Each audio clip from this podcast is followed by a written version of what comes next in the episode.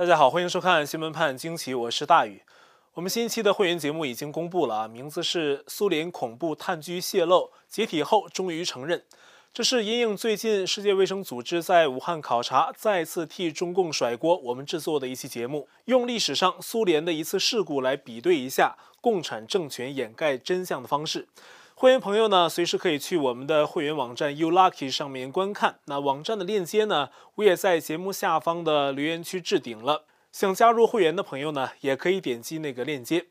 本期节目首播的时候呢，亚太地区已经是农历的大年三十了，应该是三十中午哈，还没吃年夜饭。呃，祝大家新年好啊，过年好。那去年武汉封城的时候啊，刚好赶上农历新年，武汉和湖北这年都没过好。随后呢，中国和世界也都被感染了。但今年呢，我听武汉的朋友说啊，街上虽然没有过去几年人多，但当地呢，至少在过年期间没有大面积封城，所以还算是比较能跟家人过一个正常的新年。咱们世界各地的朋友呀，过去一年也经历了、见识了很多事情，心都比以往啊变得沧桑许多。难得今天可以好好庆祝一下，希望大家都能得到充分的放松，跟亲朋好友好好聚一下，度过一个美满温馨的节日时光。这农历新年呢，在亚太地区很多国家都过。韩国朋友呢就过农历年啊，他们会吃年糕汤，有的地区呢还会在年糕汤里一起煮饺子。我看有的烹调介绍说，韩国过年吃的饺子馅儿是鸡肉、绿豆芽还有蘑菇泡菜混合而成的。而且在韩国，晚辈给长辈拜年也是要给压岁钱的。而在泰国呢，有九百多万华裔人口，刚好泰国政府在去年十二月二十九号决定，把农历新年定为泰国的法定假日，日子是正月初一这一天。那今年是第一次，正月初一是二月十二号。东南亚华人很多啊，基本上各个国家在农历新年的时候都很热闹。日本呢，原本也是过农历年的，从公元七世纪开始，一直持续到明治维新。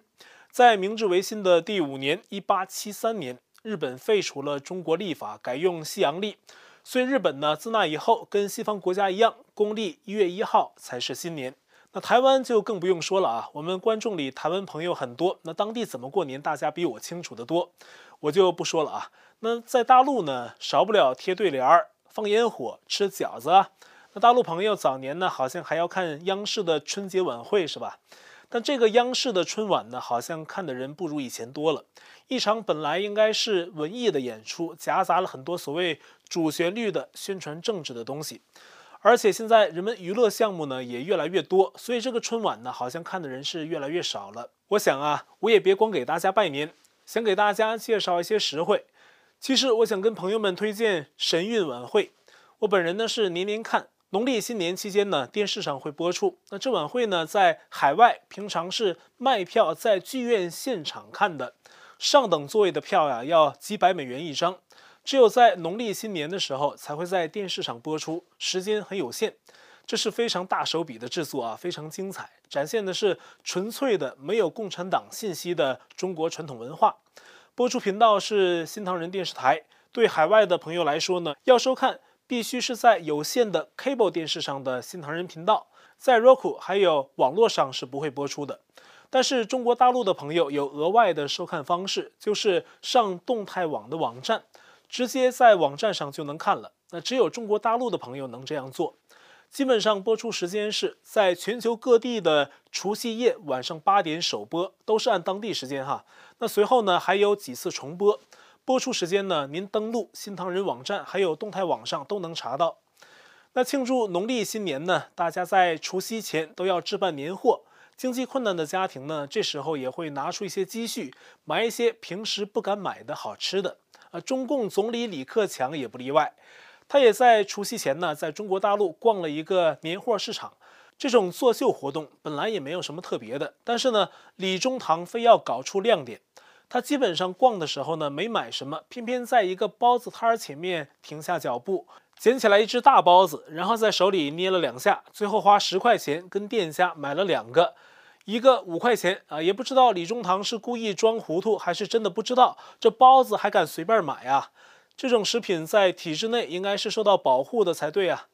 包子这东西啊，白白的面皮下，光看嫩滑的外表，你永远不知道里面是什么馅儿。川普咬过，蓬佩奥咬过，咬开了才看到馅儿里有野菜，简称野心。中共呢，跟美国几乎是全面在竞争，在尖端科技上呢也是如此。中共常年发展航太科技，希望在这方面呢领先世界。二月十号，中共国的火星探测器“天问一号”第一次进入了火星轨道，这使中共国的太空部门成了世界上第六个能做到这一点的机构。这个“天问一号”呢会在火星轨道上搜集信息，并会最终释放一个探测车到火星表面。如果成功了，将使中共国紧随美国之后，成为世界上第二个实现这一点的。中共的天问一号已经传回了第一张火星照片，但是黑白的，这让外界有点困惑啊！都什么年代了，还使用黑白照片？但中共的太空机构的答复是，是故意这样设定的。火星已经成了世界上各个国家争夺影响力的又一个太空热点。就在天问一号抵达火星轨道前一天，二月九号。阿联酋的希望号火星探测器也抵达了火星轨道，而下个星期，美国宇航局的恒星漫游者号火星探测车将直接降落火星表面。一场火星争夺战似乎已经悄悄开始。川普政府非常重视美国太空力量的建设，所以在任内成立了太空军，并且直接指出中共国等对手啊想在这方面领先世界的野心。而向来不守规矩、不守承诺。人权记录极差的中共，它的太空技术是怎么来的？它一旦称霸太空、称霸世界之后，会给人类带来什么？这是川普等人担忧的实质问题。美国的私人企业家伊隆·马斯克也有自己的火星梦，他旗下的 SpaceX 公司已经有这方面打算，或许能帮助美国政府在太空方面领先对手。同时呢，马斯克的电动汽车公司特斯拉也在中国大陆开疆拓土。已经占据了至少一半的中国大陆电动车市场的份额。最近，特斯拉公司呢被中共五个部门约谈。一些观察人士认为啊，中共看着美国公司在中国市场的扩张眼红，想介入影响，给中共企业留出空间。而中共呢有一个指导思想：手段为目的服务，只要达到目的，可以为所欲为。川普跟中共啊打贸易战，是因为中共不守规矩。但是中共对外企的种种限制，有很多是在对方充分遵守合约的情况下采取的霸凌行为。这五个部门呢，分别是中共的市场监管总局、网信办、工信部、交通运输部，还有应急管理部的消防救援局等等。他们以特斯拉汽车异常加速、电池起火等所谓消费者投诉约谈了特斯拉。但其实呢，相关故障在电动汽车行业大家都存在。但这次五个部门只针对特斯拉，被解读为用意不纯，似乎传递出想限缩外企电动车在大陆发展的讯号。自由亚洲报道，中共的企业他们得到了政府的补贴，那这些企业呢，还是竞争不过特斯拉。所以想利用政治手段找特斯拉产品的漏洞进行攻击。同时呢，特斯拉的创办人马斯克最近还发表了一些支持言论自由的观点，并且还推出了对中共防火墙有潜在威胁的星链计划。似乎这些呢，都让中共当局对这个新晋世界首富产生了忌惮之心。原本川普政府时期啊，中共很多对外施压的招数已经不灵了。但是现在拜登接手美国政府，越来越多人担忧美中之间的下一步走向，因为美国对中共态度强硬或是软弱，对世界都有影响。美国左媒《政体》杂志二月十号刊文说，拜登不着急对付中共，他认为自己在跟北京玩一个长期游戏。但是批评者却指出啊，他正在被北京玩弄。拜登上台至今，截至我们本期发稿，仍然没有跟习近平打过电话。此前在白宫新闻会上，有记者问到拜登的对中共政策，那发言人萨基毫不犹豫回答说：“战略忍耐，或者翻译成战略耐心。”那拜登呢，也确实很有所谓耐心啊，对最近很多中共的表演熟视无睹。这种战略耐心正在让中共钻空子。就在拜登把大部分精力用在对内拆毁川普政策的时候，中共却在挖美国的墙角，试图拉近跟欧洲的关系。二月八号，中共外长王毅刚刚跟欧盟外交和安全政策高级代表举行了视讯会议。川普喜欢一对一单挑哈，美国先动手，然后呢再去找更多的哥们儿一起来打。拜登呢是喜欢纠结一堆人，但不是要围殴啊，而是纠结一堆人到一起，跟对方坐下来谈判，在分歧问题上谈判，要跟中共讲理。而在其他领域呢，还惦记着跟中共合作，这就是拜登的对华政策。简单点说，叫多边主义。可是呢，盟友都被中共挖走了，你跟中共能谈出什么呢？拜登的对华政策还没开始走，现在就已经显露出败相。而且他想纠结一堆人来准备好再打，等他准备的时候啊，中共已经先动手了。美国前国务卿蓬佩奥二月九号向拜登政府喊话，不认同拜登跟北京合作的言论。他说呀，我们不必担心习近平的感受，应该考虑美国人民，必须面对中共向世界和全世界提出的挑战。就在拜登的对中共政策引发担忧的同时，他的家庭内阁跟中共之间的关系啊，也不断引发关注。二月八号，美国媒体《国家脉搏》报道，拜登的国家安全委员会中主管亚洲事务的成员霍尔特·坎贝尔在华盛顿 D.C. 的各大智库游走多年，并且呢，跟在香港还有美国弗吉尼亚州注册的中华能源基金委员会 （CEFC） 有着暧昧的关系。说起这个委员会啊，有朋友可能不太清楚，但是这个委员会的前副主席和秘书长，大家一定知道，那就是被亨特·拜登称为中国特务头子，而且呢，因为替中共行贿外国官员而在美国关押过的何志平。二零一五年，坎贝尔参加过 CEFC 举办的美中学术研讨会，在何志平的介绍下出场演讲。坎贝尔还曾表示过，美国在建立中美之间持久和稳定关系上有着最深远的承诺。拜登的内阁正是由多名具有类似亲共背景的要员组成，再加上拜登家庭本身就跟中共的关系说不清道不明，所以截至目前为止，拜登对中共的咄咄逼人一点也不着急啊，很少做出有效回应，并且呢，还在悄悄地给中共暗递眼神儿。拜登一月二十六号就签署行政令，取消了川普此前要求的美国学校，无论大学、小学还是中学，必须披露他们跟孔子学院的合作情况。而孔子学院呢，是公认的中共大外宣机构。拜登此举将有助于孔子学院更好的隐蔽。而川普政府原本的目标是要让孔子学院暴露之后呢，彻底的从美国的校园中消失。此外，川普政府当初要禁的 TikTok，在拜登政府监管下，很可能以附体美国企业的方式存活下来。目前，甲骨文和沃尔玛对 TikTok 的联合收购案正在由拜登政府审阅。而北京要在2022年举办冬奥会，今年2月2号，已经有一百五十个人权团体联盟向全世界发起呼吁，抵制北京的冬奥会，以确保不能放纵中共持续不断的侵害人权。当有记者在近日就此事问到拜登白宫发言人萨基的时候，萨基却直接干脆地拒绝响应呼吁。他说：“拜登政府没有抵制北京冬奥会的打算。”拜登政府一边对北京做的事默不作声，一边用一系列小动作向北京示好，这种种行为呀，正在全世界面前表演。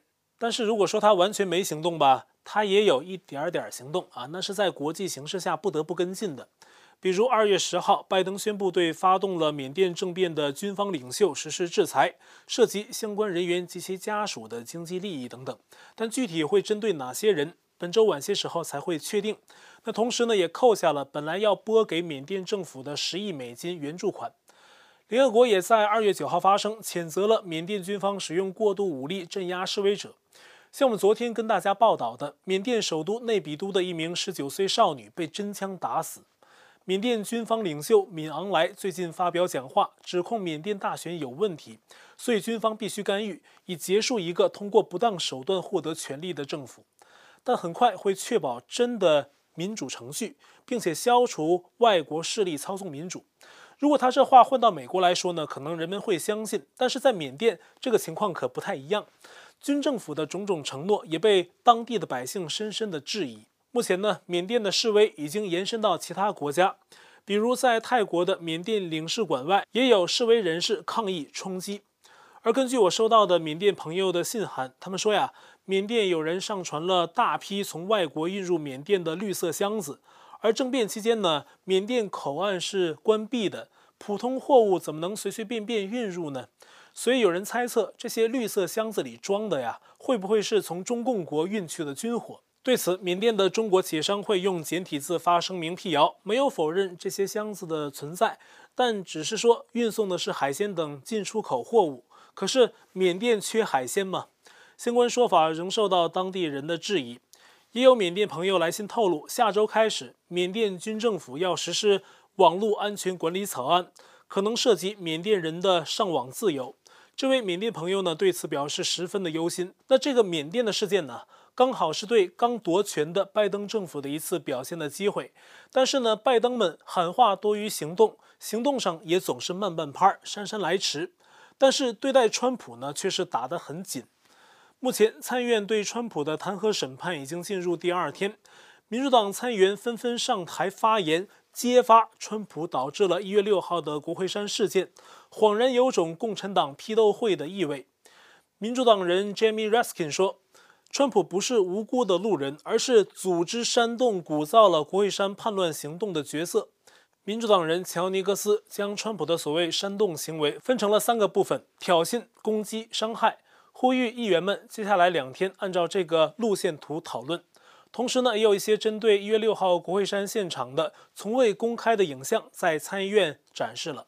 比如，有的影像展示的画面是，有的议员呢在保安的引导下仓皇地撤离。有的是参与所谓叛乱的人员一些行动画面，同时呢，在 video 上，民主党人特意给这些人呢加上了字幕，标注身份，上面写的是“川普暴徒”，这完全是政治陷害的手法。民主党人在本次的弹劾中，既当原告，又当裁判官，还自己扮演证人，这种稍微思考一下就知道是闹剧的东西，被那些民选议员们正儿八经的表演。这难道不是对美国法律和秩序的挑衅和破坏吗？尽管民主党人尽情的表演，共和党参议员比如泰德·克鲁兹仍然公开表示，民主党的弹劾审判是徒劳的，川普将被无罪释放。我在上周六的直播中啊，跟大家说过，民主党人自知弹劾可能不会真伤到川普，只不过想让川普难堪，所以他们卖力的去想另外的办法，继续搞川普。比如有左派提出利用宪法第十四修正案第三章的内容，这个内容是呢，担任过公职的人如果做了敌对美国叛乱相关的事情，便不能再担任公职。但这样做呢，民主党还要进一步讨论细节。而乔治亚州呢，现在又别出心裁，该州的检察官已经开启了对川普的一项犯罪调查，指控他试图推翻二零二零年大选。并且在与周五清通话时，施压周五清拉芬斯珀格去找到足够的票数，证明自己赢了乔治亚州。这是左派酝酿继续攻击川普的另一场猎巫行动。拜登上台，左派疯狂。相似的事情呢，还不止发生在川普那里。著名的华尔街纽约证券交易所，目前也被左派惦记上了。纽约州议员为了增加税收，近日提案要恢复股票转让税，以解决疫情带来的纽约州预算短缺。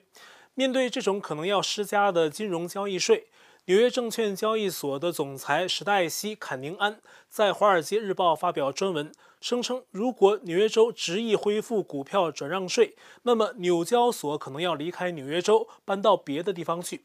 他和另外二十五名证券业的代表也在二月九号联合致信纽约州议院，直言说：“历史教训很清楚，如果你试图从金融公司榨取更多收入，那么生意呢就会去别的地方。”当然了，我们刚才说左派，这华尔街其实也是不那么干净啊。不过呢，从赋税的角度来讲，纽约证交所的申辩是有它申辩的理由的。川普政府的白宫经济顾问库德洛二月十号在福克斯新闻的采访中批评纽约州的加税想法。他说呀，增加股票转让税会把金融投资者吓跑，将对对冲基金、散户投资者有重大影响，并且会提高消费者的交易价格。而纽约证交所为纽约创造了数不清的工作，一旦搬走，那对纽约的经济影响是巨大的。而纽约州如果执意这样做，可能真的会让纽约证交所搬出去，比如搬到芝加哥或者是南部大城夏洛特。节目最后呢，我们再来关注另外一件事哈。那么，拜登政府下的美国疾控中心二月十号发表新的防疫指控，说戴两层口罩更安全。比如啊，在医用口罩的外面再紧紧地戴上一层布口罩，说是抵御微颗粒的效果更好。但有意思的是呢，二零二零年三月二号，中共的科技协会、卫健委等等部门在科学辟谣平台发表辟谣文章，题目是“辟谣口罩越厚，防病毒效果越好”。指出呢，防病毒效果跟口罩的薄厚没有直接的必然联系。那么拜登本人呢，就戴了两层的口罩。我就在想啊，他不是跟中共示好吗？那是不是他也把这条 CDC 的指令根据中共的辟谣自我审查一下呢？我开玩笑啊。那至于该戴几层口罩，大家根据专业人士的意见自己决定好了。好，我的 Telegram 电报群组是 t.me 斜线 xwpajq 下划线 us。